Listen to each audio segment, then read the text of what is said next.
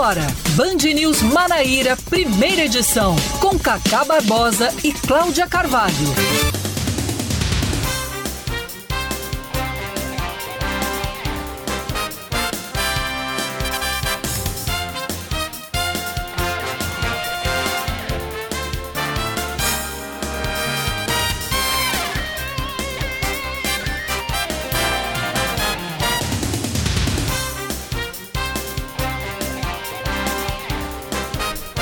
9 horas 28 minutos em João Pessoa, 9 horas 28 minutos na Paraíba. Bom dia, bom dia, bom dia. Hoje é quarta-feira, é meio de semana, dia 15, 15 de dezembro de 2021. Tá começando o Band News Manaíra, primeira edição, ou como diria Leandro Oliveira no Happy Hour. Tá começando o Band News Manaíra, primeira edição, comigo, Cacá Barbosa e com Cláudia Carvalho. Bom dia, Cláudia. Muito bom dia, Cacá. Bom dia para todos os nossos ouvintes. A gente começa agora e vai até 11 da manhã trazendo as principais manchetes do estado da Paraíba e hoje tem muita manchete. O negócio tá recheado, o Fusquinha daqui, o nosso Fusquinha local aqui tá cheio de coisa e a gente vai direto com os destaques desta quarta-feira, 15 de dezembro de 2021. Tá começando!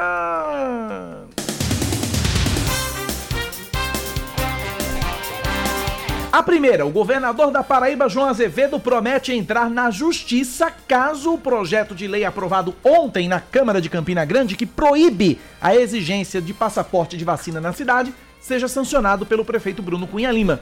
O texto, de autoria do vereador Rubens Nascimento do Democratas, recebeu 12 votos favoráveis e 4 contrários. O parlamentar afirmou que a lei não tem o objetivo de contrariar a vacinação, imagina, mas garantir que o cidadão tenha as liberdades individuais protegidas. De acordo com especialistas, a exigência do documento estimula a ampliação da vacinação e, por consequência, minimiza os riscos de contaminação pelo coronavírus, sobretudo em ambientes fechados. E a gente segue trazendo mais um destaque, informando que a Justiça da Paraíba converte de preventiva para domiciliar a prisão de Coriolano Coutinho, irmão do ex-governador da Paraíba, Ricardo Coutinho.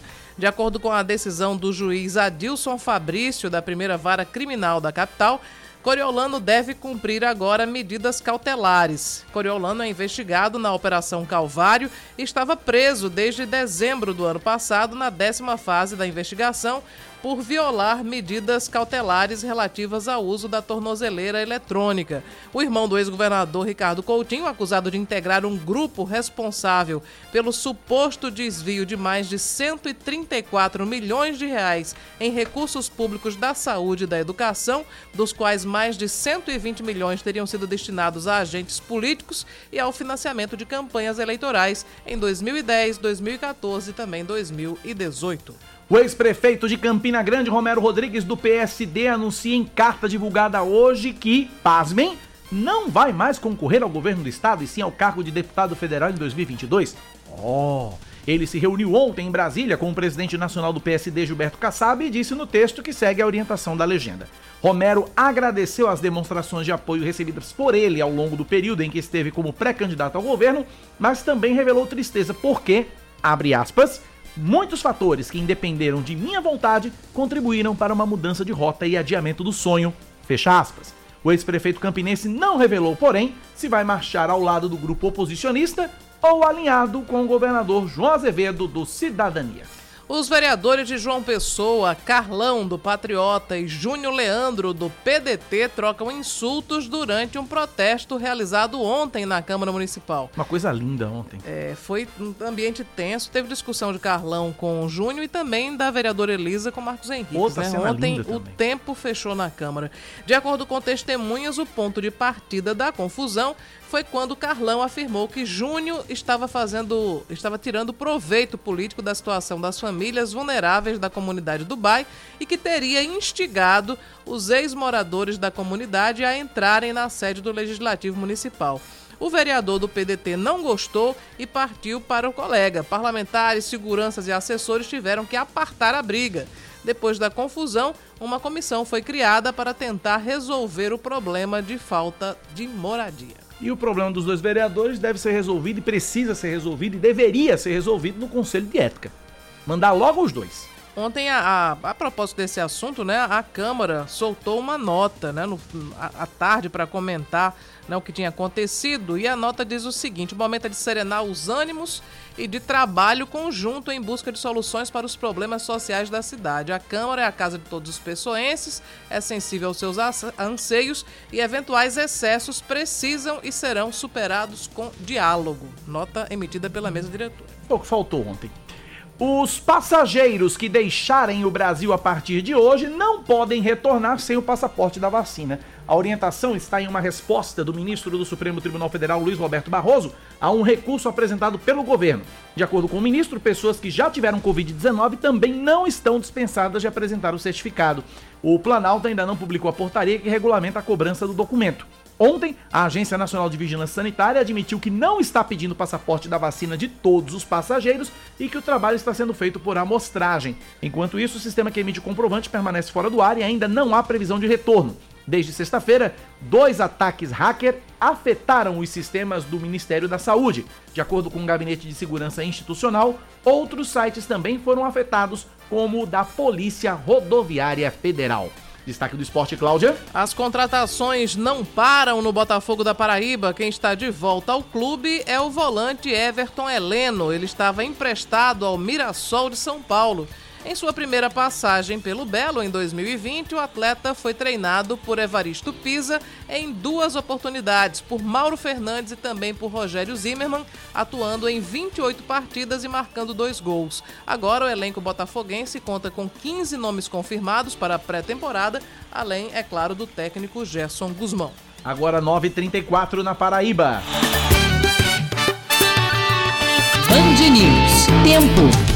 A quarta-feira em João Pessoa deve ser de sol entre nuvens pela manhã e pancadas de chuva à tarde à noite, mínima de 24 graus, máxima de 31.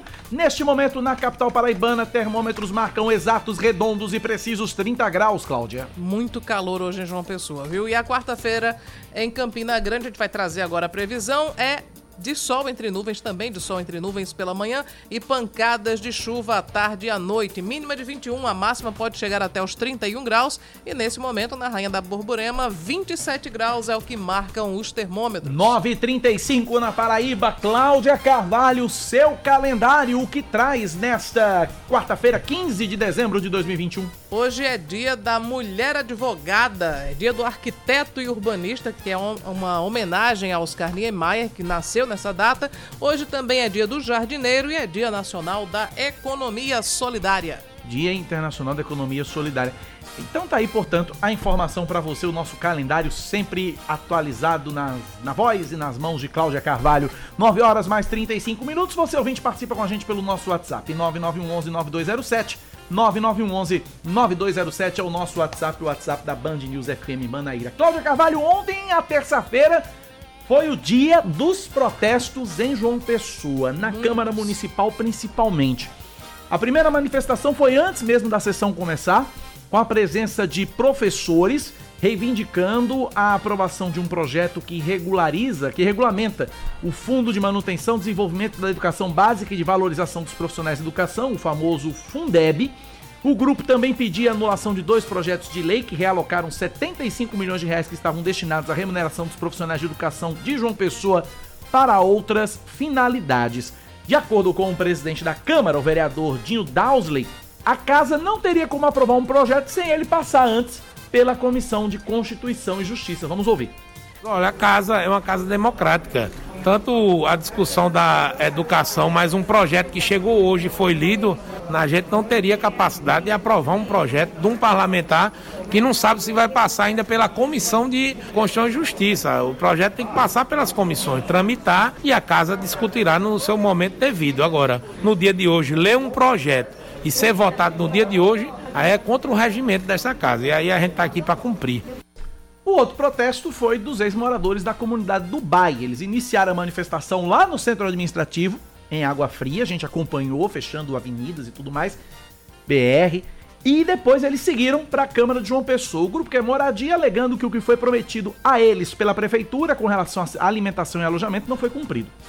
O vereador Dinho disse que foi formada uma comissão com representantes dos moradores e os vereadores.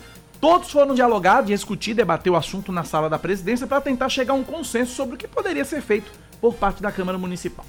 Criamos uma comissão, tanto o líder como o vereador Coronel Sobreira, vereador Carlão e Júnior Leandro estão discutindo e a gente levar a pauta para o governo. Isso é uma decisão judicial, uma ordem judicial. Não foi prefeitura que expulsou ninguém, nem foi Câmara Municipal que expulsou ninguém. Isso é uma discussão a ser discutida no âmbito jurídico. Mas o que a Câmara puder ajudar a intermediar nesse diálogo, qualquer comunidade e qualquer é, tipo de manifestação, essa casa está de portas abertas. Dinho também comentou o entreveiro entre os vereadores Carlão do Patriota e Júnior Leandro do PDT. Eles entraram em conflito após uma troca de acusações sobre quem teria instigado os manifestantes a entrar na, na Câmara Municipal. Eu tô dizendo quem aí? Eu tô dizendo que foi você mesmo aí! Segurança! Seu de Seu escroto! Calma, calma, calma, calma, vereador, calma! Calma, gente! Tá terminando machucando, fila velho! Aproveitador é tu que não anda na rua de cabeça aqui! Homem, se eu incitar isso aqui, virou vez! Poxa, eu incito, eu tava conversando com a cadeirante aqui!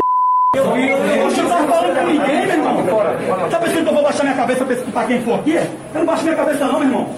Oxe, mas agora lascou um negócio desse! E aí tem a nota, né, Cláudia, da Câmara Municipal de João Pessoa a respeito desse entreveiro, é, trazendo o, que o negócio tudo tem, tem que ser no dia. A nota repudia É, essa. eu- é, exato. A- a- não chega a repudiar, mas diz que a- a- o tom da Câmara não é esse e que o momento é de serenar os ânimos, de fazer um trabalho conjunto em busca de soluções para os problemas sociais. Aí diz o seguinte ainda, paz. a nota. Essa é a postura, a- essa postura de paz, de equilíbrio, é adotada historicamente por essa casa e será essa postura que será mantida pela atual mesa diretora e Sobre o episódio específico, diz o seguinte: no episódio dessa terça-feira foi criada uma comissão para receber os representantes da comunidade de Dubai em busca da melhor solução para o grupo. Tudo que estiver ao alcance dos vereadores de João Pessoa será feito, assim como tem ocorrido no trabalho legislativo diariamente. Aí ressalta que somente na, na sessão de ontem foram votados 65 projetos e apreciados 15 vetos. Por fim, os vereadores manterão um trabalho firme em prol do cidadão. Bom, eu sei que de resultado concreto, ontem já algumas famílias já conseguiram o auxílio moradia, já deixaram as escolas. Ah, que bom. né? Que bom, graças a Deus. Coisa tá andando. 9h40 na Paraíba, 9 da manhã, 40 minutos. E ex Cláudia Carvalho que Romero Rodrigues envi... Aquela carta que você disse que Romero ia enviar, ia, ia publicar. Sim. Você disse semana passada isso Foi aqui. segunda-feira da semana Você passada. disse segunda-feira da semana passada que Romero se manifestaria por meio de uma carta Uhum. a respeito do futuro político dele. E ele, nessa carta, revelou parte desse futuro político. Eu vou ler a íntegra da carta e a gente comenta na sequência. Diz o seguinte: disse Romero Rodrigues na carta publicada hoje pela manhã. Aos amigos paraibanos. Nas últimas semanas houve um intenso e crescente interesse da mídia em relação ao meu nome no estado, com vistas às eleições de 2022. Mesmo considerando prematuros o debate e as pressões em torno de definições com base no tempo das instituições, encaro como um fenômeno inerente ao jogo democrático. O que efetivamente considero como mais importante. Em nenhum momento abri mão de meus princípios e do meu estilo de exercer a política, que tem como base o diálogo, o respeito ao contraditório e o interesse público, com prioritária atenção à cidade que sempre será meu porto seguro e pela qual tenho respeito, gratidão e compromisso. Campina Grande. Segue a carta. Há praticamente um ano do próximo pleito, estive diante de vários caminhos possíveis e desafios concretos.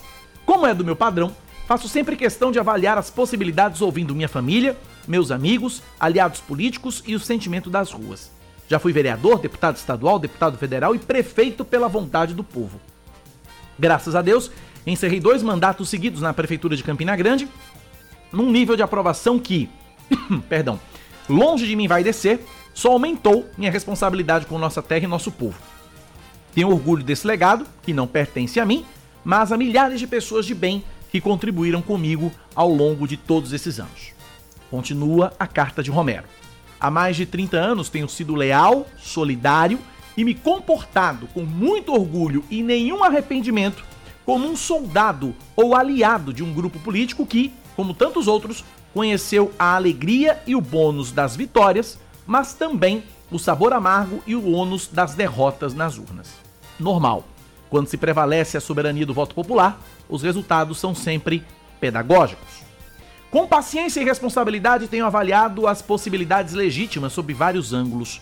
Dentre estes, pesa a minha honrosa missão de presidente do Partido da Social Democracia na Paraíba, PSD, o que naturalmente me impõe desafios na, na consolidação e avanços nos espaços da legenda no pleito 2022.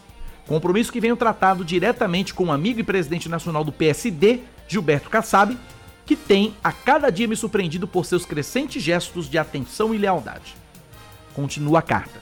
Portanto, dentro de uma estratégia amadurecida e alinhada com os planos nacionais do PSD, anuncio a decisão de colocar o meu nome como uma alternativa à Paraíba para a Câmara Federal no próximo ano. Mais um grande desafio para a minha vida pública que encaro com determinação, fé em Deus e sob a soberana vontade do povo. Aliás, por último, não, não poderia deixar de registrar aqui um misto de alegria e tristeza que emerge dessa minha fase de praticamente um ano de peregrinação em conversas no Estado como pré-candidato a governador. Alegria pelas incontáveis manifestações espontâneas de carinho, solidariedade e apoio a esse sonhado projeto de qualquer homem público paraibano de chegar ao Palácio da Redenção. Tristeza porque muitos fatores que independeram de minha vontade contribuíram para uma mudança de rota e adiamento de sonho. Finaliza a carta. Peço desculpas humildemente a todos que acalentaram comigo esse sonho adiado. Gostaria muito um outro desfecho para esse capítulo de minha vida, mas sempre entendi uma verdade. Não é sábio se impor contra o destino e os desígnios de Deus. A vida segue. E desde que mantenhamos a cabeça erguida, o espírito pronto e os princípios firmes, é só uma questão de tempo alcançarmos nossas metas. Muito obrigado a todos e que o Senhor continue a nos guiar em nossa jornada. Assina a carta Romero Rodrigues. Cláudia Carvalho. É, Romero Rodrigues tinha muito mais o que falar nessa carta e a ideia original, como eu antecipava na segunda-feira passada, era que ele desse nome aos bois, desse nome a quem causou essa tristeza. Né? Um dos pontos mais Uh, vamos dizer assim, mais simbólicos dessa carta é esse trecho que ele diz que tem tristeza porque muitos fatores que independeram da vontade dele contribuíram para uma mudança de rota e adiamento do sonho. Que fatores foram esses? Foi exatamente a falta de apoio do grupo político. Ele esperava ter mais amparo, ter mais subsídio, ele esperava que companheiros muito próximos eh, se engajassem mais na, na pré-campanha dele ao governo da Paraíba. E em certo momento ele se viu meio que sozinho e levando adiante uma candidatura que não tinha é, muita sustância, vamos dizer assim, porque o, os alguns aliados, e aí ele tem uma, uma mágoa é, em relação à família Cunha Lima, a Pedro, a Cássio e também ao prefeito de Campina Grande, Bruno Cunha Lima. Mas no momento em que ele decidiu fazer essa carta, ele já havia, enfim, esboçado esse texto, mas ontem ele foi a, a Brasília conversar com Gilberto Kassab para, enfim, amarrar todas as, as definições que poderia fazer nesse momento. Ele decidiu deixar de lado né, a, o alvo das mágoas. Ele apenas. É, enfim, ele diz que existe uma tristeza, mas não diz exatamente com quem. É, de onde veio essa tristeza. Cláudia, é uma pista interessante, porque. Vamos, vamos raciocinar comigo aqui. É uma, é uma impressão minha, naturalmente. E ouvinte concorda ou discorda. Mas a impressão que me dá é a seguinte: se Romero Rodrigues tivesse, nesta carta, dado nomes aos bois, seria uma clara manifestação de que Romero marcharia com João Azevedo. Uhum. Isso não aconteceu. Romero não deu carta, não deu nomes, não disse com quem eram as mágoas, mas ele fez questão de. E, e, e, aí dá a entender o seguinte: que ele segue com as oposições, segue ao lado da oposição, ao lado da candidatura, possível candidatura de Pedro ao governo do estado, magoado, mas passou. Uma mágoa que passou e que, enfim, tá tudo certo, a gente segue junto e bola pra frente. É a impressão que me passou. Não, não sei se é a mesma, Cláudia. Certeza. Por exemplo, isso vai ser fácil da gente identificar porque na próxima segunda-feira, Pedro Cunha Lima será lançado ao governo do Estado. Será que é. Romero estará nessa solenidade? É um outro, é um outro sinal importante eu que acredito que não. E, na verdade, assim, a minha interpretação dessa carta é que Romero decide pessoalmente o rumo. Será candidato a deputado federal. Mas isso também depende. A gente está praticamente, um pouco menos de um ano, né? Das, Estamos há 10 meses. Há 10 meses das dez eleições. Meses Se por um acaso as conversas com João Azevedo prosperarem, nada impede que ele seja incluído como candidato a vice da chapa de João.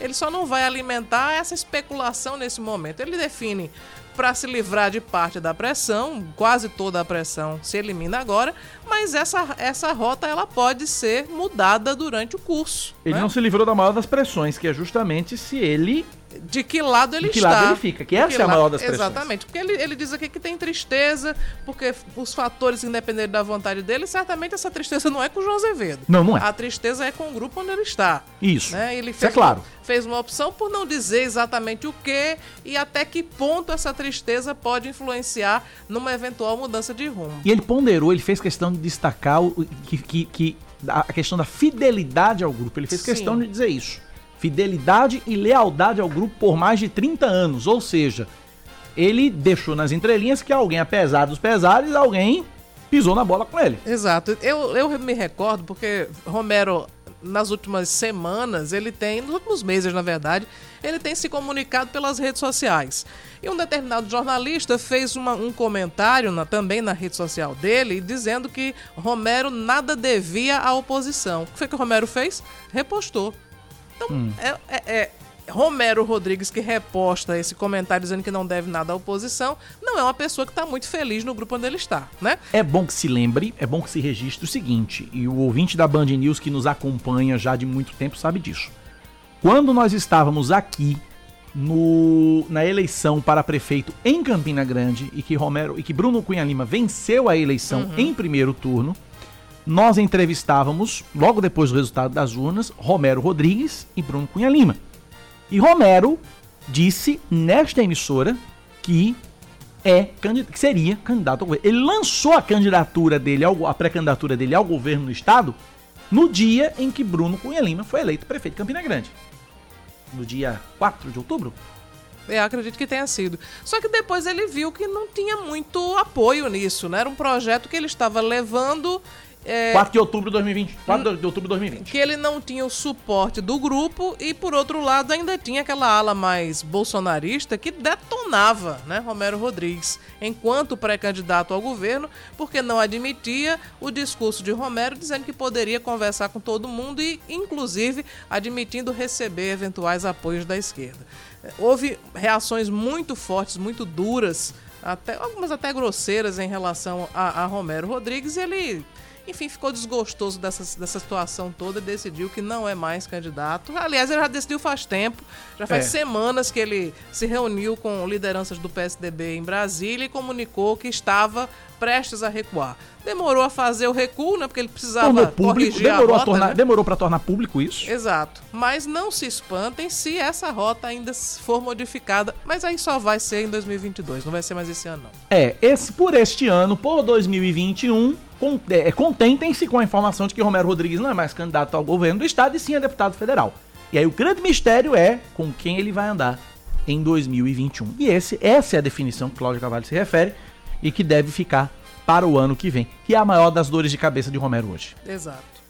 9 da manhã, 52 minutos na Paraíba. Acho que dá tempo. Você conversou, Cláudia, com o presidente nacional do PDT, Carlos Lupe. Não foi isso, Cláudia? Exato. Conversamos ontem à tarde, né, sobre a, a situação, a estratégia do PDT para Paraíba especificamente, né? Porque nós tivemos na semana passada, na sexta-feira, no meio do dia, a atitude que foi inesperada da vice-governadora Lígia Feliciano de entregar o cargo que o filho dela ocupava no governo do estado. Gustavo Feliciano entregou ao governador João Azevedo a Secretaria de Turismo e Desenvolvimento Econômico e não precisava ter feito naquele momento, porque o prazo, eu falei sobre isso ontem. Era abril. Era abril. Né? Ele teria até o mês de abril para se desincompatibilizar com a justificativa que ele deu, que era para se dedicar à campanha de deputado estadual. Isso acendeu mais uma vez o alerta, porque, na verdade, Lígia e João já não estão as boas desde a campanha municipal, Sim. quando o PDT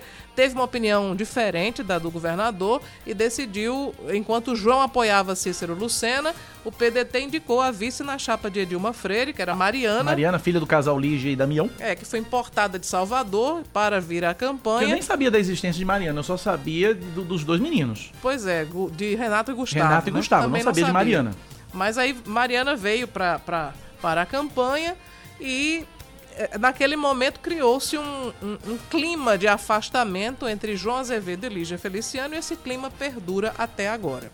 A atitude dela foi vista como um sinal de rompimento, embora ela tenha nas redes sociais dito que não teve briga, que não tinha rompimento, mas admitia... O também disse isso, que não tem nada pessoal com... nenhum problema pessoal com, é. com, Lígia, né? Não pois é uma questão é. pessoal, é uma questão meramente política. Então, Lígia percebeu o óbvio, não tem espaço para ela e para o PDT, no grupo do governador João Azevedo. Ela está vice-governadora agora, mas o cargo de vice-governadora nem ela poderia. Ela não ocupar, pode também concorrer. Né? Porque ela já, já foi duas vezes. Já foi duas vezes. Então, é, tomou uma atitude e a minha pergunta inicial ao presidente do, do, do, PDT Nacional, Carlos Lupe, é justamente sobre esse plano do PDT, sobre a estratégia do partido, se Lígia Feliciano ela é candidata a governadora. Vamos ouvir.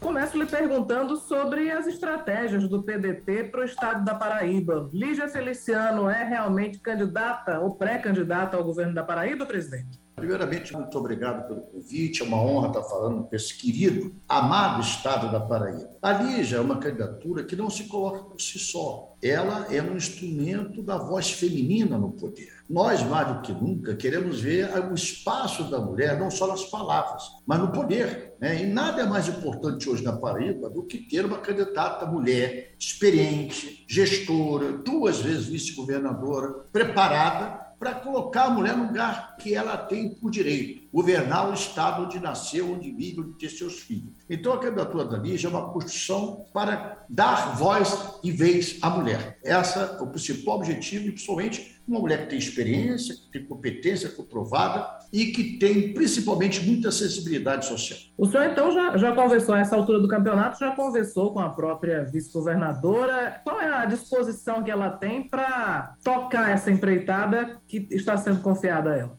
Desculpe a minha falta de modéstia, mas eu sou precursor nessa discussão com ela. Estou insistindo nisso há algum tempo. Para falar a verdade, desde a eleição passada eu já queria que ela fosse candidata a governadora, tivemos aí na Paraíba, e agora ela ficou mais sensível a isso. Mas estamos avaliando um quadro muito melhor politicamente para ela, né? uma aliança possível forte aí, que incluirá vários partidos aliados que estamos em conversação. E eu acho que ela está começando a se empolgar com esse processo e nós temos certeza que Lígia será a próxima governadora da Paraíba. Presidente, qual vai ser a orientação para a formação de uma chapa substancial aí para dar o respaldo à pré-candidatura de Lígia? E eu lhe pergunto isso sabendo que aqui no estado o PT de Ricardo Coutinho também tem cortejado Lígia com, com vistas a esse processo eleitoral do ano que vem. Então, como é que o partido vai se portar nesse sentido? Olha, o Ricardo é um amigo. A Lígia, inclusive, chegou a serviço do Ricardo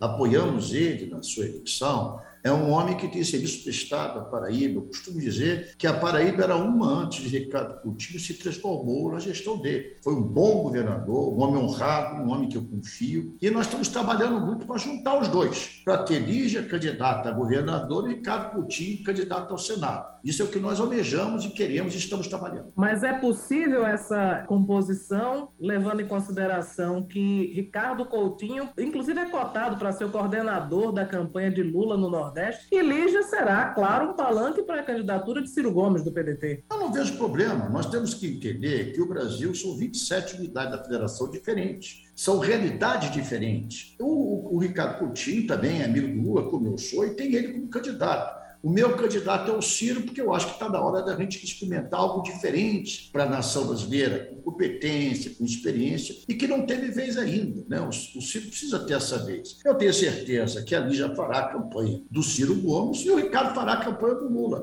É só a gente combinar e com democracia e com respeito, cada um respeitar a identidade de cada partido. Nessa chapa, cabe também o ex-prefeito Luciano Cartacho? O senhor tem é, cogitado essa, essa possibilidade? Olha, o Cartacho é um homem também, um excelente conceito da população, aí na nossa querida João Pessoa. Ali já é da segunda cidade da Paraíba, né? então você pega João Pessoa, pega Campina Grande, você compõe os dois maiores centros de polo na, do estado da Paraíba. E com o Ricardo Coutinho, que foi governador do Senado, na minha opinião, é uma chapa fortíssima. Agora, nós não podemos desenhar isso sem combinar com ele. Né? Temos que saber se Cartaço topa isso, se ele tem outras opções, que é o direito dele na política, se ele quer ser deputado, se ele quer ser mesmo vice, isso daí é um direito dele, mas tem um bom diálogo com ele. Eu tenho muita esperança de nós estarmos juntos nessa próxima eleição. O PDT atualmente tem o deputado Damião Feliciano como representante na Câmara Federal. Quais são os planos para a eleição do ano que vem? Pretende expandir esse tamanho, esses assentos na, na, na Câmara? Olha, o Damião já é um deputado que tem o voto suficiente para atingir o quórum. Ele é um deputado muito serviço prestado, doutor Damião, é o Mister Simpatia. Não conheço ninguém com uma risada mais gostosa do que a do Damião. E o Damião tem voto crescendo a cada eleição. Eu acho que nós temos chance de fazer dois o Damião e mais um pela força que ele tem para a que nós estamos montando. O Damião é uma prioridade absoluta para o PDT da Paraíba, porque ele honra muito o nosso partido do Estado, é um amigo pessoal e tem serviços relevantes prestados à Paraíba e ao Brasil, aqui em Brasília. Presidente, em relação à pré-candidatura de Ciro, como é que o senhor avalia a performance do presidenciável, do PDT, e, essa, e como é que analisa também a chegada de Sérgio Moro, que muita gente tem dito que tomou, inclusive, a dianteira de Ciro nas pesquisas? Olha, performance que nem pesquisa é igual a nuvem. A cada hora, dependendo do vento, está no lugar. A eleição só é daqui a 11 meses, só acontece em outubro do ano que vem. Muita água vai passar por baixo dessa ponte. Tem gente que não tem experiência, que acha que a decisão é esse ano ainda, e não é, nós já estamos no final do ano. A eleição é no mês de outubro de 2022, tem 10 meses pela frente. Muita coisa vai acontecer, muitos candidatos vão desistir de ser candidato, muitos candidatos vão crescer e diminuir, voltar a crescer. É assim na história da República do Brasil. É assim essa oscilação. A candidatura do Moro, nesse início, tem muita simpatia de muita mídia, muita gente do sistema financeiro aplaude ele, mas ele é um homem que ficou muito mal, inclusive, com as decisões dele sendo canceladas pelo Supremo Tribunal Federal. A mais alta corte do Brasil cancelou as suas decisões, o que é sinal de que ele não foi um bom juiz, que não tem experiência nenhuma na prática administrativa, nunca administrou nenhuma bodega, botequim, como se fala. Como é que quer ser na sua primeira função pública, logo presidente da República? E depois era aliado do Bolsonaro, costumo dizer, é a matriz e filial. Bolsonaro era a matriz e o Bolsonaro a filial. Essa disputa é deles. Deixa eles brigar, vamos assistir de camarote e continuar o nosso projeto nacional de desenvolvimento com Ciro, que é candidato irreversível até o final. Aí eu lhe pergunto também, a pré-candidatura de Lígia é irreversível? E, e também, a, acrescentando mais um dado, a sua análise, por que não apoiar João Azevedo? O partido teve uma boa relação com o governador da Paraíba? Bom, a candidatura da Lígia está sendo construída, na minha opinião, com tudo para ser sucesso e vitoriosa. A questão do João, ela foi costurada essa aliança com o Ricardo Coutinho como governador. Você deve lembrar que nós somos uma jornalista competente acompanhou. Então, não fomos nós que brigamos com ninguém. O doutor João é que brigou com o Ricardo e nos deixou alijados do processo de participação de governo com espaços diminutos. Nós agora estamos querendo o nosso espaço. E nós estamos aliados com quem sempre tivemos, que é o Ricardo Coutinho. Se alguém mudou, não fomos nós. Nós estamos do mesmo lado. Para encerrar, qual é a sua avaliação sobre o potencial de Jair Bolsonaro na corrida presidencial? Olha, meu desejo pessoal, desculpe a franqueza, é que esse senhor que está na presidência da República saia da presidência da República para a cadeia. Porque, na minha opinião, ele, no mínimo, foi conivente com mais de 620 mortes vindo dessa pandemia, por omissão, por incompetência, por insensibilidade, por incentivar as pessoas a se aglomerarem, por pedir para as pessoas não se vacinarem. Ele é um coatado, inclusive nós do PDT denunciamos ele na Cotirraia por crimes contra a humanidade, exatamente para defender a vida e a preservação da vida. Então, para mim, Bolsonaro vai sair da presidência da República para a cadeia. É questão de tempo. Está gravado, vocês estão vendo o que eu estou falando. Nem nenhum ódio pessoal, não. É retrato de alguém que é corresponsável pela morte de mais de 620 mil brasileiros. Isso dói para quem teve parentes e entes queridos que morreu, como eu, dói muito e vai doer muito, muitos brasileiros. Por isso eu acho que ele ainda tem um segmento da sociedade mais raivoso, mais odiento, mais discriminador, que ainda gosta dele. Mas com o tempo, até esses que gostam estão deixando de gostar. Só para lembrar, ele teve 60% das eleições no segundo turno. Hoje tem 20%, 25%. Ou seja, já perdeu dois terços do seu voto. Então, esse retrato vai ser mais agravado com a inflação, com o preço da carne, com o preço da gasolina, com o preço do botijão de gás, de arroz, de feijão e com o desemprego. Querer continuar com o Bolsonaro é acabar com o Brasil. Eu tenho certeza que o povo brasileiro não repetirá essa dose. Presidente Carlos Lupe, eu queria lhe agradecer muito pela sua participação, por tirar esse tempo da sua agenda para conversar com o povo da Paraíba. Muito obrigado. Eu que agradeço a sua gentileza habitual, sua simpatia em receber e estou sempre à disposição. Está na Paraíba, mesmo virtualmente, para mim já é um prazer. Muito obrigado.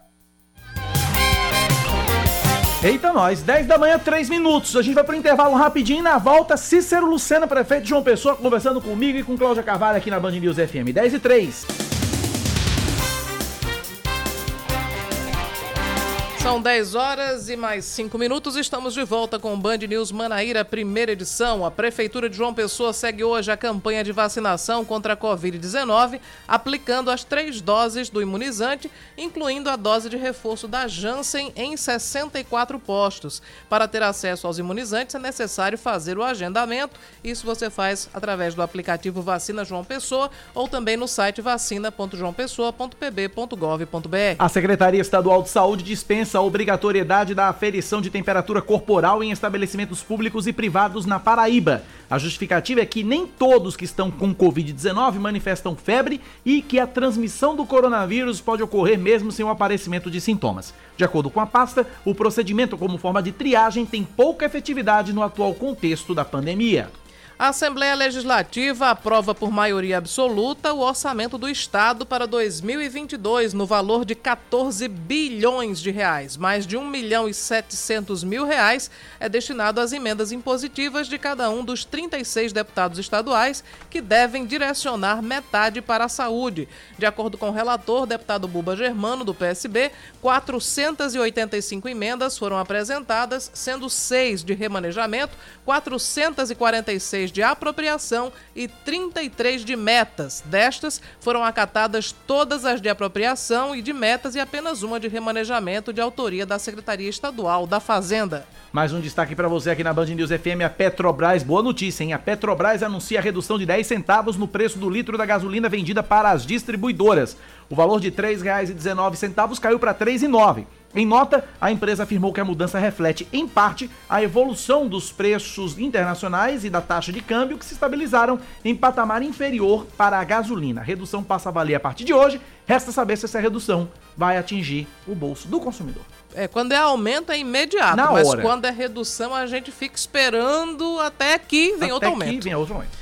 Vamos falar de esporte agora? O campeão da Copa do Brasil vai ser conhecido hoje. O Atlético Mineiro tem a vantagem de ter vencido o primeiro jogo em casa contra o Atlético Paranaense por nada menos que 4 a 0. A Rádio Band News FM transmite a decisão logo mais a partir das 9 da noite na voz de Napoleão de Almeida. 10 da manhã, 7 minutos agora na Paraíba, 10 e 7. Você ouvinte participa com a gente é, no 9911-9207, 9911-9207 e nos ajuda a fazer o noticiário local aqui na Band News FM Manaíra. Recebo várias reclamações de ouvintes do bairro das Trincheiras que estão dizendo que estão sem água para beber e sem médico no PSF.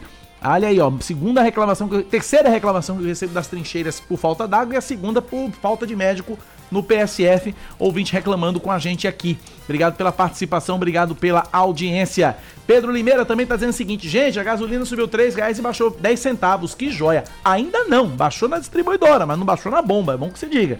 A gente, e nem deve baixar, né? Porque né, a gente sabe como é que as coisas funcionam neste É, a Brasil redução varonil. ela vai sendo diluída e sai da distribuidora, evapora e não chega a bomba. Pois é. 10 e 8 na Paraíba, a gente conversa a partir de agora com o prefeito de João Pessoa, Cícero Lucena, tá na linha, conversa com a gente. Prefeito, bom dia, bem-vindo à Rádio Band News FM. Bom dia, Cacá, Cláudia, a todos que participam dessa emissora e aos ouvintes. É com satisfação que temos a oportunidade de conversar um pouco sobre a cidade de João Pessoa. Primeiro quero deixar público aqui, parabenizar a Prefeitura de João Pessoa pela iniciativa de ontem, a Bicicleata Natal dos Sentimentos. Ontem eu participei, inclusive chamei o senhor para pedalar, o senhor disse que é cangueiro. Não acredito muito nessa história não, viu, prefeito? Mas enfim, de todo caso... Mas deixa eu recomendar a mesma coisa que eu recomendei para Gerardo Rabelo, que ah. disse que não sabe andar de bicicleta. Eu disse, compre um triciclo, tá resolvido o problema. Não tem cangueiragem que resiste. Não tem cangueiragem que resiste. Eu quero ver o senhor na próxima bicicleta, viu, prefeito? Mas é porque eu não tive velocípede quando era criança, rapaz. Aí não aprendi a andar de bicicleta, não. Prefeito Cícero Lucena conversando com a gente a partir de agora. Cláudia Carvalho, primeira pergunta é sua. É, bom dia, prefeito. Uh, mais uma vez, obrigada por atender aqui a Rádio Band News. A, a, primeira pergunta não poderia ser diferente, é a avaliação que o senhor faz sobre esse, sobre esse ano administrativo de 2021. O que é que o senhor destacaria de positivo e o que é que frustrou as expectativas? Cláudia, Cacá e todos que estão nos ouvindo é, sabem que nós tivemos uma eleição que se estendeu a, pouco mais de 30 dias para tomar posse após o resultado. E eu já demonstrava preocupação nesse espaço tempo de cur, curto, no sentido de que pudéssemos desenvolver todas as ações que nós tínhamos assumido como compromisso na cidade. Mas graças a Deus, mesmo enfrentando a pandemia, que tivemos e não poderia ser diferente de priorizar a vida, né, de sair, por exemplo, de 18 UTIs para 182 UTIs, de ter transformar o Hospital Pronto Vida, Santa Isabel e praticamente todas as unidades voltadas para isso, né, para atender, mas graças a Deus a gente não teve colapso na, na área de saúde, na pandemia, e começamos então a retomar aquilo que consideramos importante compromisso para com a cidade de João Pessoa.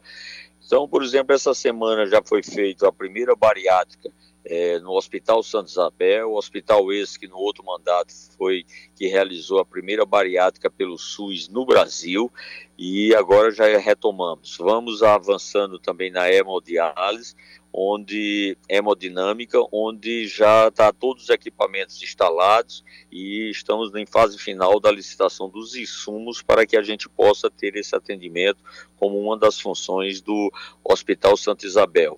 Também na área de saúde, fizemos o Outubro Rosa e implantamos o programa que vai permitir com que toda mulher com mais de 40 anos faça de forma preventiva a mamografia no mês do seu aniversário, compromisso esse que era de campanha.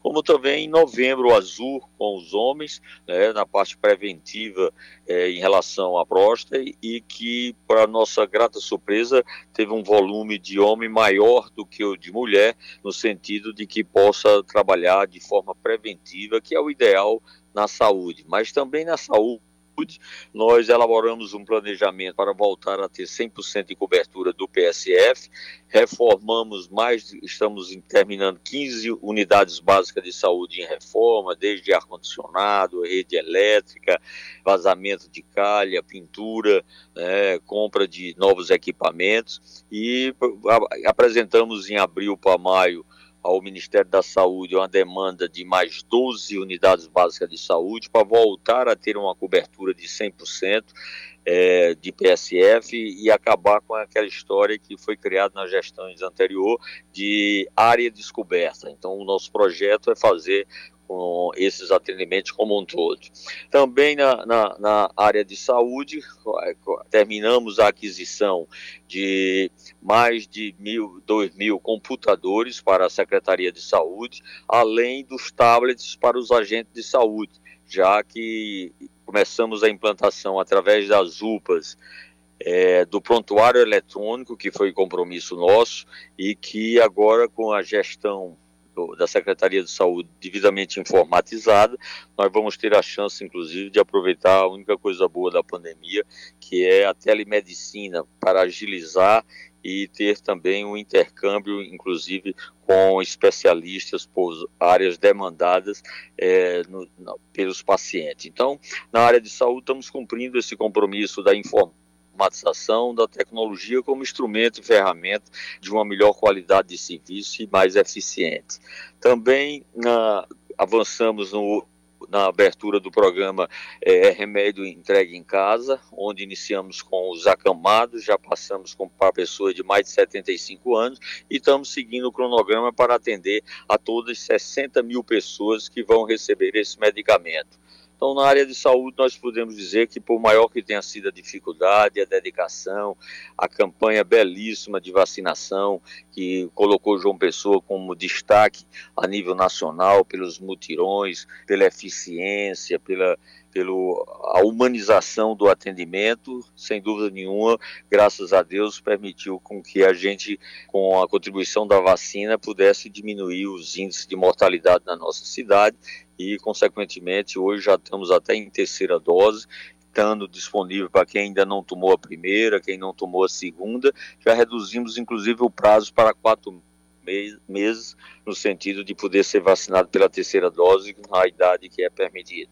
Ah, na área da educação, enfrentamos a pandemia também, se fez presente, infelizmente, e procuramos administrar essas dificuldades na área de educação, mas mesmo assim já retomamos as aulas, é, já demos cerca de 30 horas de serviço de reforma das 42 que estavam paralisadas, que tivemos que cumprir a burocracia e fazer o distrato dessas obras, já que tinham sido feitas é, seis ou sete planilhas para 42 obras, ou seja, planilha de licitação iguais para serviços diferentes. Então tivemos que fazer todo o levantamento que faltava ser feito, a nova realidade das escolas, da demanda e fazer o processo de licitação que nos permitiu já atingir esse número de 30 é, horas de serviço. Para buscar a meta que nós temos de, de ter uma educação pública municipal em João Pessoa melhor ou igual às melhores escolas particulares da nossa cidade,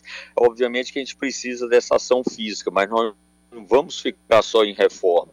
Esse mês de dezembro conseguimos no FNDE é, 16 creches com mais nove escolas de 13 salas de aula, com apoio e ajuda do deputado Hugo Mota, é, cerca de 100 60 milhões de reais para esse objetivo. E a semana passada conseguimos também com o deputado Wilson Santiago mais no, no, é, cinco escolas que totalizam quase 40 milhões, ou seja, são 200 milhões de reais só em novas escolas que nós conseguimos para fazer no próximo ano. Avançamos é, nas escolas na questão de, de tecnologia, já compramos todos os Chromebook para os professores. É, temos parceria com a é, Google Sala de Aula, que é uma plataforma educacional utilizada por 92% das escolas de João Pessoa particulares e é, adotada em, vários países do mundo, dando um nível de qualidade para essa área de tecnologia. Compramos 43 mil tablets e já estaremos no próximo ano com, com a escola retornando na sua totalidade, mas com tecnologia. Fizemos a licitação da internet para que o, nosso, os nossos jovens, ao, ao ter o tablet, mesmo levando para casa, eles poderão ter acesso a a internet, além de ter conseguido uma gestão, é, um software com gestão, onde vamos ter, por exemplo, saber o que o aluno está estudando, qual é o que é que o prende mais, no sentido de dele gostar, corrigir aquilo que ele eventualmente não esteja é, dedicando o tempo necessário. Então, a certeza que a nossa escola vai estar igual ou melhor do que as melhores escolas particular é algo que nos deixa bastante feliz nesses avanços, nesse compromisso que assumimos com a educação da nossa cidade. Na área de infraestrutura, preocupado com a pós-pandemia, nós lançamos um programa volta de julho, onde garantimos investimento de um bilhão de reais e já naquela oportunidade nós dizíamos que ia calçar 500 ruas, só que avançamos e conseguimos o um empréstimo com o BRB e agora o nosso programa tem mais 100 milhões de reais para esse investimento, somado aos 200 milhões de escola, ou seja, o nosso investimento vai passar de 1 bilhão e 300 milhões de reais em obras de ação de infraestrutura, de educação, de saúde, é, investimento em turismo na cidade de João Pessoa. Então, infraestrutura é importante que se destaque, Cláudio e Cacá, de que essas mil ruas que nós estamos fazendo são ruas com padronizações, por exemplo, de calçada, com acessibilidade, um piso tátil para o deficiente visual, com oferta pela Secretaria do Meio Ambiente de plantas na, nas calçadas para aqueles moradores ou proprietários que se comprometerem a adotar em termos de cuidar, em termos de aguar. Então, a gente tem outras ações também de infraestrutura, adequação é, da Hilton Souto Maior, estamos no, no projeto, em parceria com o governo do estado, da ligação das três ruas do bar, é, dos bancários à cidade universitária, do altiplano à também cidade universitária, é, a construção de acessos que vai nos permitir as faltar todo por onde passa o transporte coletivo na cidade de João Pessoa, terminando o terminal de integração do Valentina e executando muita, muitas obras na área também de infraestrutura. Na área de gestão, é, o que podemos dizer é que já começamos a implantar o sistema de papel zero na prefeitura, onde vai nos permitir uma economia de cerca de 20 bilhões de reais em papel por ano, em papel, em locação de impressora, em toner, né, material de cartucho, material para tudo isso. Então, isso, além da eficiência, a partir de janeiro nós vamos ter a tranquilidade de que você pode não só pedir uma certidão pela internet, ou mesmo pedir um alvará, entrar a planta toda de forma eletrônica e, e ter o acompanhamento de onde se encontra esse processo, aonde está demorando, porque teremos uma metrificação e a própria gestão vai poder cobrar determinados assuntos que era para ficar um dia em determinado setor, não pode demorar mais dois, três dias se não tiver a devida justificativa. Então, é a modernidade, a eficiência, a tecnologia sendo cuidada para a gente avançar né, naquilo que nós queremos, que é uma prefeitura moderna e eficiente. Fizemos um calendário com muito esforço da, prática de esporte. Eu tenho dito que faremos um, a cidade de João Pessoa a cidade da, do, do esporte saudável.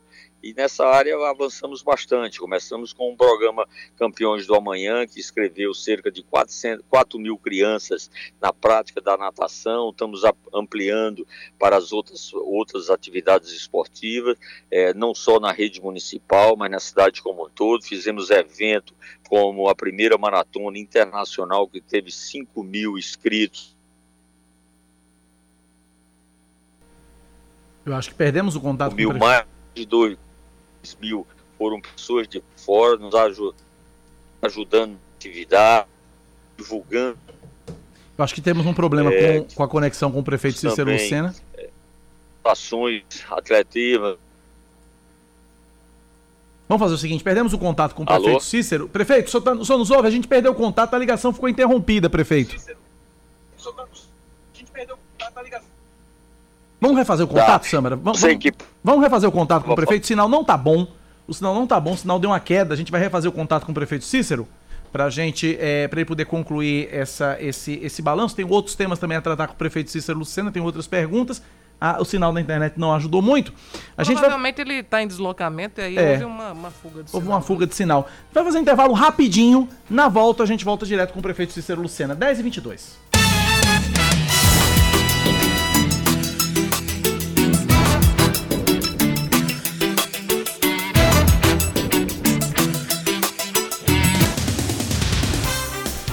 10 da manhã, 23 minutos na Paraíba. A gente tá com problema na conexão com o prefeito João Pessoa, Cícero Lucena. Enquanto isso, a gente atualiza o noticiário local aqui às 10h23. O governador da Paraíba, João Azevedo do Cidadania, confirma para janeiro a reforma administrativa visando o processo eleitoral de 2022. O objetivo é saber quais partidos e lideranças vão acompanhá-lo no projeto de reeleição. Questionado sobre uma possível candidatura do MDB ao governo do estado, João não demonstrou preocupação, o que revela uma distância dele com o partido. Sobre o rompimento, sobre o rompimento da vice-governadora Lígia Feliciano, pré-candidata ao governo pelo PDT, João disse que espera que ela escolha um bom caminho. A Assembleia Legislativa da Paraíba aprova o reajuste de 25% nos salários dos defensores públicos estaduais. A proposta agora segue para análise do Poder Executivo e, se for sancionada, passa a valer a partir de 1 de janeiro. As novas remunerações variam de 12 até 16 mil reais. Também foi aprovado o projeto de lei de autoria da Defensoria Pública que dispõe sobre a organização do órgão e cria o regime jurídico da carreira de defensor público do Estado. 10 e 24 na Paraíba, refizemos o contato com o prefeito de João Pessoa, Cícero Lucena. Prefeito, só fazer um balanço a respeito de, deste primeiro ano de gestão e citou várias áreas. Dentre essas áreas que o senhor citou, o senhor citou a área da saúde. E existe aí uma, uma, uma expectativa em torno da Secretaria de Saúde, em torno do nome do secretário Fábio Rocha, que manifestou desejo em deixar a secretaria. Fábio Rocha deixa a mesma Secretaria de Saúde? Já existe substituto, prefeito? Cara, na verdade eu quero aproveitar para fazer o registro, junto com agradecimento a toda a equipe de saúde, em particular o secretário Fábio Rocha, em nome dele, em nome de Rossana, é, agradecer a dedicação, é, o desafio que foi, a, a responsabilidade, esse trabalho que tiveram. E, sem dúvida nenhuma, foi importante para a gente enfrentar é, a urgência do enfrentamento da pandemia, mas também a pensar e planejar a saúde que nós desejamos para a cidade de João Pessoa. Então, o secretário Fábio, por motivos particulares e, e vamos dizer assim, a necessidade dele não poder ficar presente na, na secretaria, realmente me manifestou a sua intenção e nós estamos então fazendo uma movimentação no sentido da escolha que iremos fazer e logo logo estaremos anunciando é, a, a, mudança, mas sem eu deixar de fazer os meus sinceros agradecimentos à contribuição do secretário Fábio Rocha e de toda a equipe que nos permitiu a gente atravessar esse momento tão difícil, mas com trabalho, com dedicação e com eficiência. Então, nós estamos nesse caminho e vamos agir. Cláudia. Prefeito, ainda na saúde, o Hospital Ortotrauma de Mangabeira apresentou uma série de problemas, o CRM, enfim, apontou várias falhas e a, o que é que vai ser feito? O que é que a prefeitura, inclusive o, o, secretário Fábio Rocha chegou a dizer que pensou até em fechar o Trauminha. O que é que a, a prefeitura vai fazer para melhorar o atendimento? Enfim, o que é que vai fazer com o Trauminha? Olha, nós temos feito já algumas pesquisas que se fizeram necessário de reforma, e ajeitamos passarela, abrimos novas UTIs, centro cirúrgico, é, o, é, enfermarias, e vamos continuar sempre nesse processo. É, acreditamos que vamos fazer uma, um debate, uma discussão no sentido de podermos fazer com que o hospital do, do, do, do trauma cumpra o seu papel é, no sentido do atendimento à população. Por exemplo, quando nós estamos, que eu fiz referência aí na, na parte anterior, quando nós instalamos o processo de dinâmica no Hospital Santa Isabel, vai, vai desafogar um pouco do trauminha que aqui é lá é ocupado por esse processo. Quando a gente reestruturar a questão, é, estruturar a questão de atendimento de pequenos serviços ortopédicos nas próprias UPAs, é outra ação planejada para o volume e o fluxo de, de, de pessoas de Palminha. Com isso, permite que seja feita a maior dedicação, é, estabelecendo o, o desafio que ele faz, nós vamos com certeza no próximo ano, e ele mesmo teve parte para ter o Covid, que já, já não faz mais, então vamos agir é, para que o Salminha o seu papel o mais rápido em relação a um problema que está batendo literalmente a porta da prefeitura, que ontem foi o protesto daqueles moradores que deixaram a comunidade Dubai. Né? Como é que o senhor tem visto esse processo todo, a ação que foi feita lá de desocupação da área e o que, é que a prefeitura reserva para essas famílias? Ô, Cláudio, a gente tem que, que fazer uma, uma, reflexão sobre isso como um todo. O, a questão da retirada, é bom que fique claro que a prefeitura é, fez em cumprimento à decisão judicial que foi convocado para fazer o cadastro das famílias e a transferência dessas famílias, dar o apoio que eventualmente fosse necessário. É bom que a sociedade saiba que essas pessoas foram retiradas de forma harmoniosa, foram colocadas em espaço público é, protegidos, com iluminação, com água. Fizemos o teste em todas as pessoas, fizemos a vacina naqueles que, que precisavam ser vacinados e que queriam vacinar, porque vacina você não obriga. Tivemos assistência social em todas as unidades para onde eles foram transferidos. Temos equipe médica, médico, dentista, tudo isso eles não tinham nada na, na ocupação. Estão tendo agora, inclusive, cinco alimentações por dia. Alimentação essa que tem dia que é fornecido pelo Hospital Trauminha, é a mesma comida que come os pacientes, a mesma comida que come o trabalhador do Trauminha. Outra parte é, é feita pela Enlu, que é a mesma comida que come os funcionários da Enlu, que come os agentes de, de limpeza da Enlu.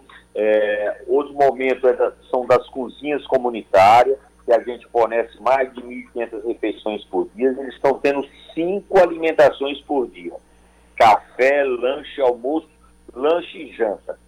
Tá? Então a prefeitura está fazendo um esforço enorme para fazer essa, esse cuidado que eles não tinham na ocupação, porque estavam debaixo de barraco, muitos deles de luna. Então a prefeitura está fazendo esse processo. Infelizmente, tem os aproveitadores da, do suprimento dos outros. Né? A prefeitura ofertou a todas as 200 e poucas famílias ofertou o auxílio moradia, que são 350 reais por mês para que eles façam a locação é, de algum espaço para que eles possam viver enquanto se encontra a solução é, da, da moradia que já está em planejamento da Prefeitura e do Governo do Estado, que vamos fazer parceiro nessa solução. Então, a Prefeitura tem feito toda a sua parte. Como eu disse, tem pessoas que querem se aproveitar ou por outros interesses comerciais, ou por interesse parasita de político que gosta da desgraça dos outros, tá certo? Para poder estar é, tá parecendo que está fazendo alguma coisa. Então, nós estamos nesse esforço. Para você ter ideia, ontem eles se revoltaram, porque cerca de 80, mais de 80, cerca de 120 pessoas aceitaram fazer o, o, o auxílio moradia, mas eles não querem que eles saiam, querem continuar manipulando a, o sofrimento deles. E aí foi preciso a gente tirar, tivemos o apoio é, da polícia para dar liberdade às pessoas que querem sair. Por que é que esses, esses agentes não querem que essas pessoas saiam? Porque tem outros interesses que não resolver. Nós estamos admitindo, por exemplo, que esse auxílio moradia, se a pessoa tem algum familiar e esse familiar pode abrigar, a gente paga o auxílio moradia para ele. Nós temos 1.200 pessoas, 1.200 famílias hoje cadastradas recebendo o auxílio moradia. Por que, é que esse, esse auxílio é bom para esses 1.200 e não é para esse? Porque está tendo manipulação política e outros interesses nesse processo. Ministério Público, a Justiça está acompanhando e nós estamos fazendo isso. O que eles vieram fazer aqui foi baderna tá certo? E Badena tem que ser tratado com, com exatamente a cautela do procedimento da pessoa. Não é possível ele fazer isso é, depredando o patrimônio público e sem razão. Acionamos a polícia, a guarda municipal e eu espero que a justiça, inclusive, abra o processo tá de vandalismo que ocorreu aqui no, no, no no centro administrativo. Então, nós temos a tranquilidade enquanto a isso, estamos disponibilizando o pagamento do auxílio moradia, estamos dando mais refeições do que eles tinham quando eles mesmos faziam, e aí o resto é manipulação e irresponsabilidade com o sofrimento dos outros. Prefeito, em relação a 2022, o senhor já tem projetado aí um momento de fazer uma, uma reforma administrativa? O senhor já começou a pensar nisso? Olha, nós temos um processo esse ano, como eu disse, de fazer todo um planejamento. É natural que no próximo ano a gente tenha é, a necessidade de fazer uma reforma. Tem alguns secretários que começam a demonstrar interesse em participar do pleito E dessa forma a gente vai ter a necessidade de fazer alguns remanejamentos. Eu estou resolvendo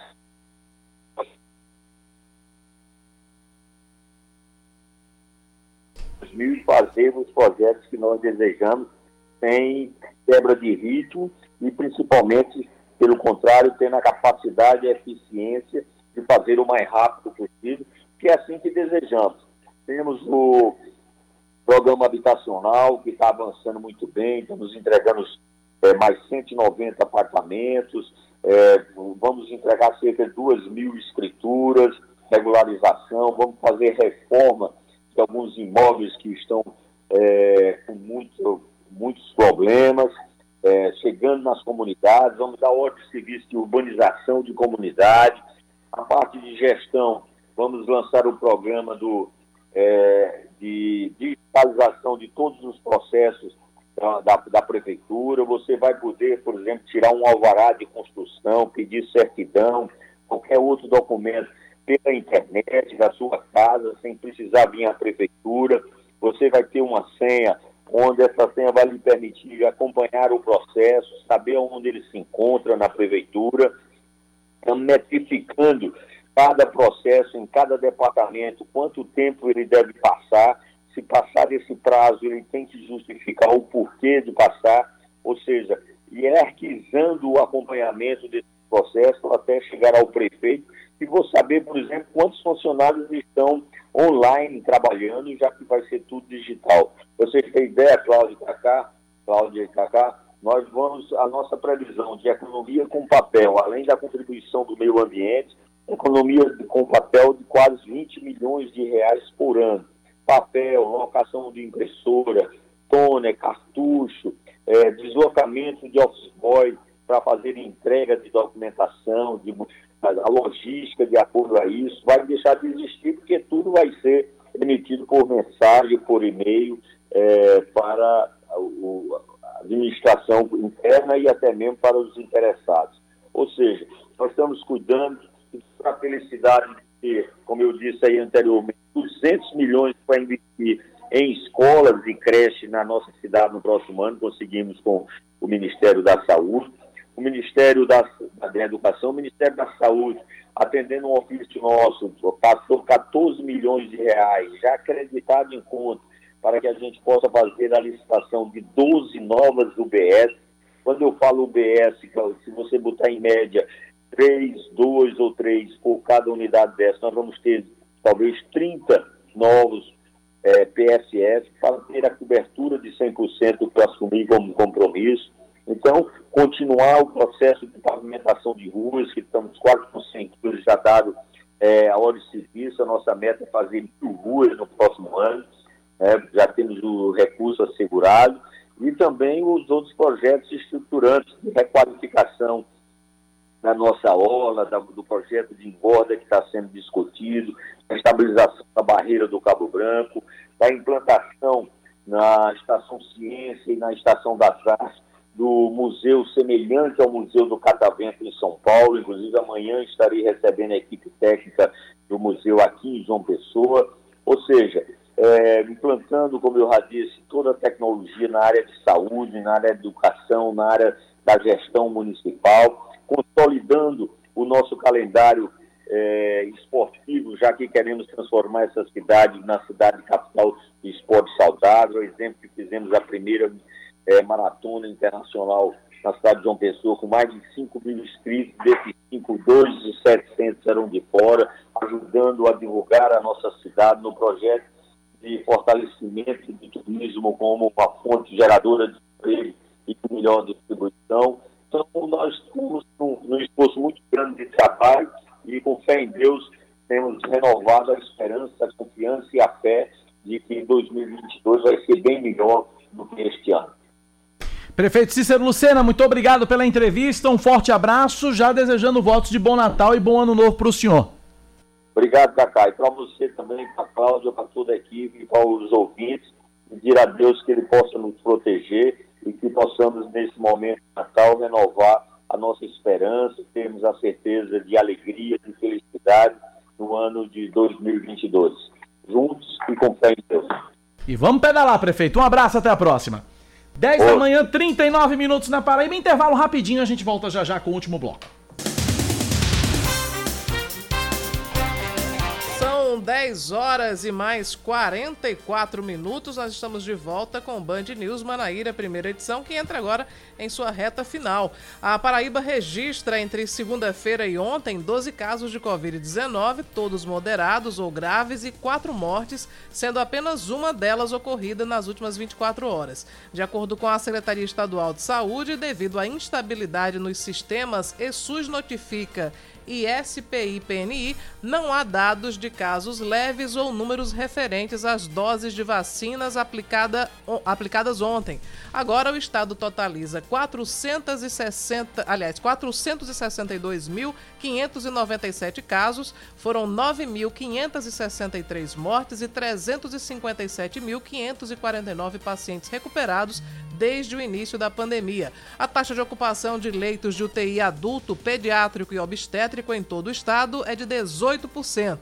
De acordo com o Centro Estadual de Regulação Hospitalar, 12 pacientes foram internados entre segunda-feira e ontem e 91 estão em unidade de referência. Mais um destaque para você: o IBGE abre inscrições em dois processos seletivos para preencher 40 vagas temporárias na Paraíba. As oportunidades são para agente censitário de administração e informática e para coordenador censitário. Os, trabalhar, os selecionados devem trabalhar no Censo Demográfico de 2022. As inscrições devem ser feitas no site bfc.org.br até o dia 10 de janeiro.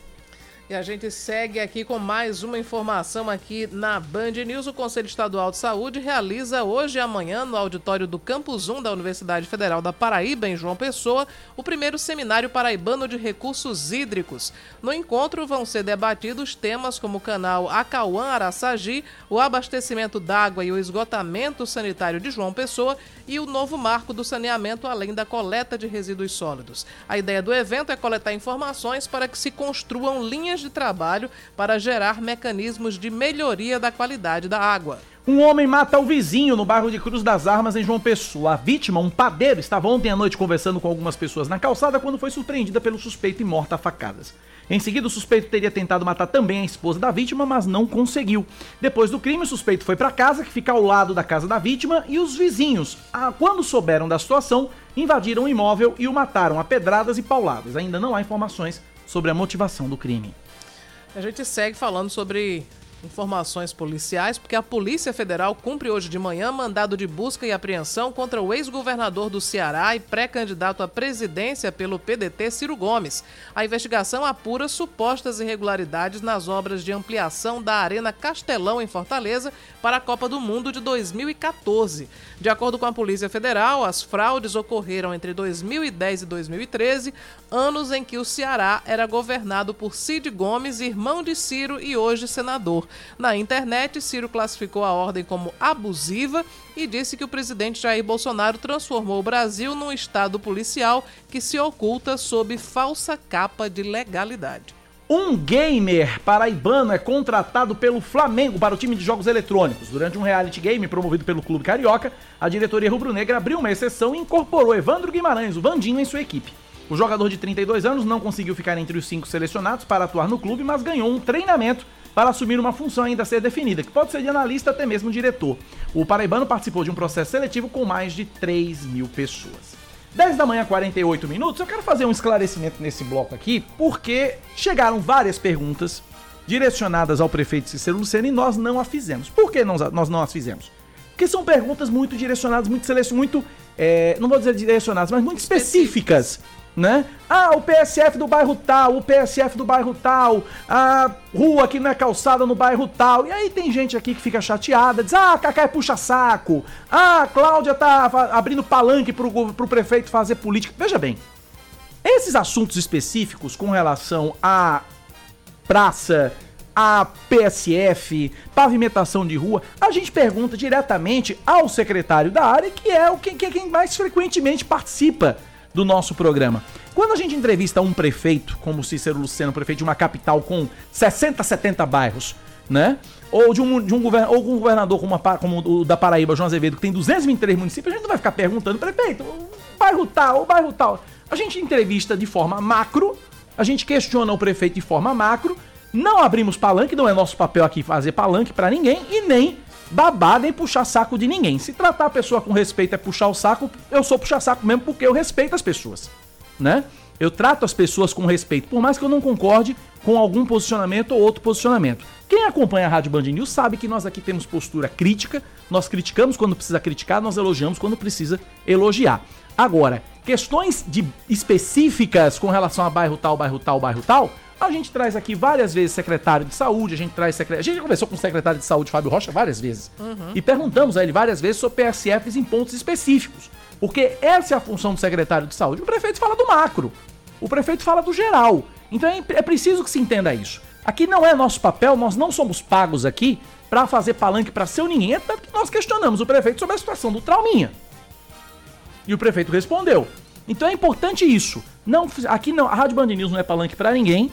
E aqui não tem nenhum puxa-saco. Temos dois jornalistas que tratamos nossos entrevistados com respeito. E assim que nós tivermos a oportunidade de entrevistar secretário, a gente vai perguntar sobre o PSF do bairro tal, bairro tal, bairro tal, ou a rua tal que não é calçada. É assim que funciona, tá certo? De qualquer modo, a gente agradece a todos pela audiência. 10h50. Vamos para Brasília? Vamos lá. Fernanda Martinelli já está conosco em Exatamente. Linha, né? A Advocacia Geral da União pediu a revogação da existência da exigência do passaporte sanitário para quem entrar no Brasil. É você, Fernanda. Bom dia.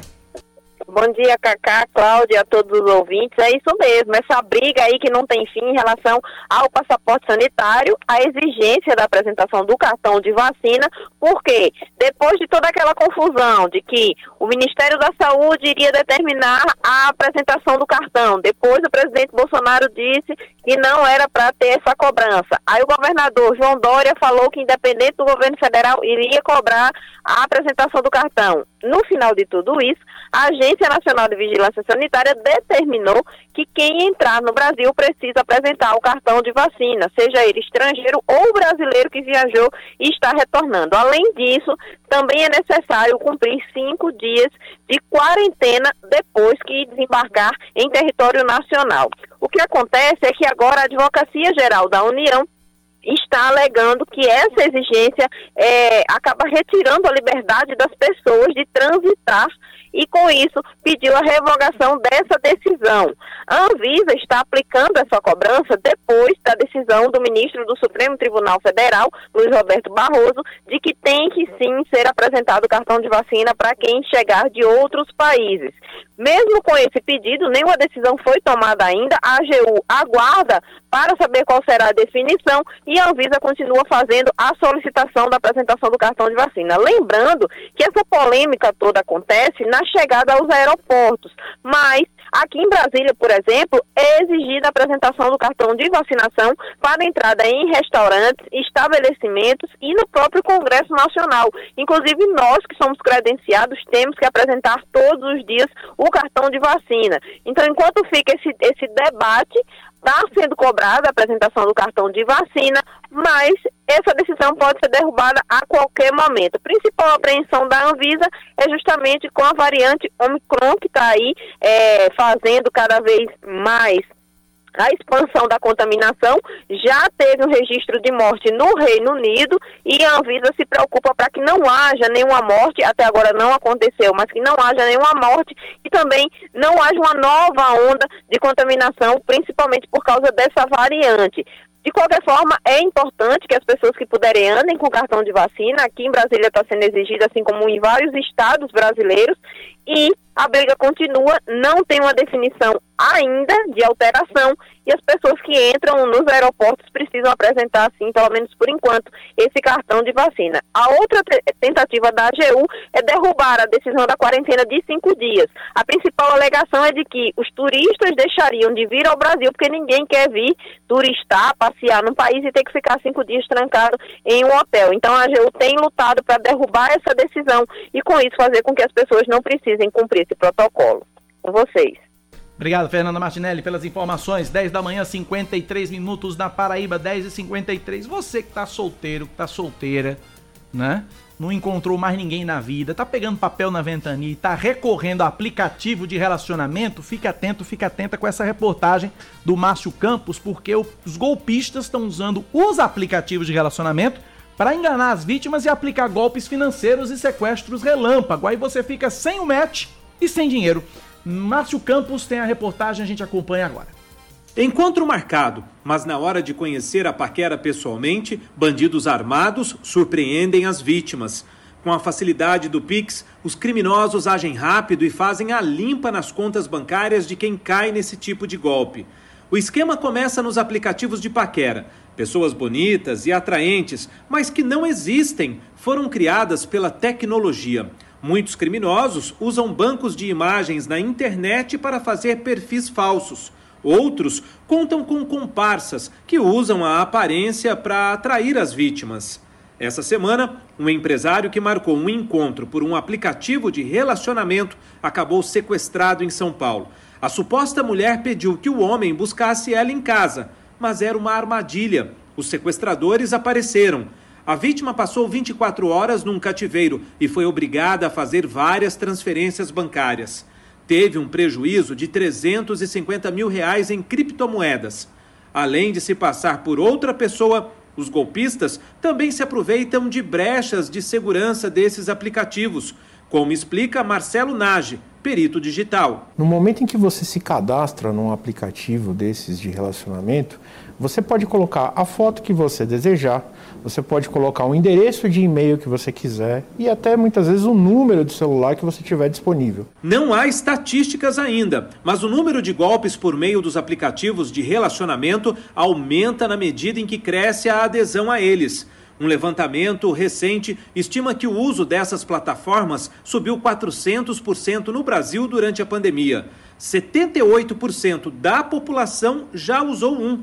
O advogado José Beraldo conta que a procura por orientação jurídica por causa desse tipo de crime cresceu. Aumentou e aumentou muito. As vítimas têm que buscar denunciar, mesmo porque para coibir para nós terminarmos com esses tipos de golpe. Em nota, o Tinder, um dos principais aplicativos de paquera, orienta os membros a procurarem pela verificação por foto, que indica se a imagem do perfil da pessoa é verdadeira. A empresa também afirma que deve implementar a checagem de identidade para os usuários. Cuidado. 10h56. Cláudia, tô vendo aqui no Instagram da secretária Eva Gouveia. Sim. Uma foto postada agora há pouco, 4 horas atrás. O deputado Rômulo Gouveia, ela e Romero Rodrigues. Uhum. E a legenda diz o seguinte: Dentro de uma estratégia alinhada e amadurecida junto ao nosso PSD, meu, meu amigo de toda uma jornada, Romero Rodrigues, adia o sonho de disputar o governo da Paraíba e anuncia a decisão de se colocar como pré-candidato à Câmara Federal. Em sua carta, Romero deixa clara a lealdade e correção de quem reconhece a soberania do voto popular, de quem é desprendido, inclusive, de legítimas disputas, porque o compromisso do agente público deve ser com o povo e não com cargos. A humildade de Romero o fez alcançar espaços de tão grande responsabilidade com a população. Romero registra ainda em tom de gratidão, o que não é segredo para os que conhecem o nosso presidente Kassab, gestos de atenção e lealdade, algo cada vez mais raro na política. Romero tem o nosso apoio, a nossa solidariedade o nosso compromisso em buscar unir a Paraíba em torno dos projetos que tem apresentado, bons resultados e na convergência de se fazer uma Paraíba ainda melhor de se viver. É possível unir esse Estado e trabalharemos para isto. Conte conosco, Romero.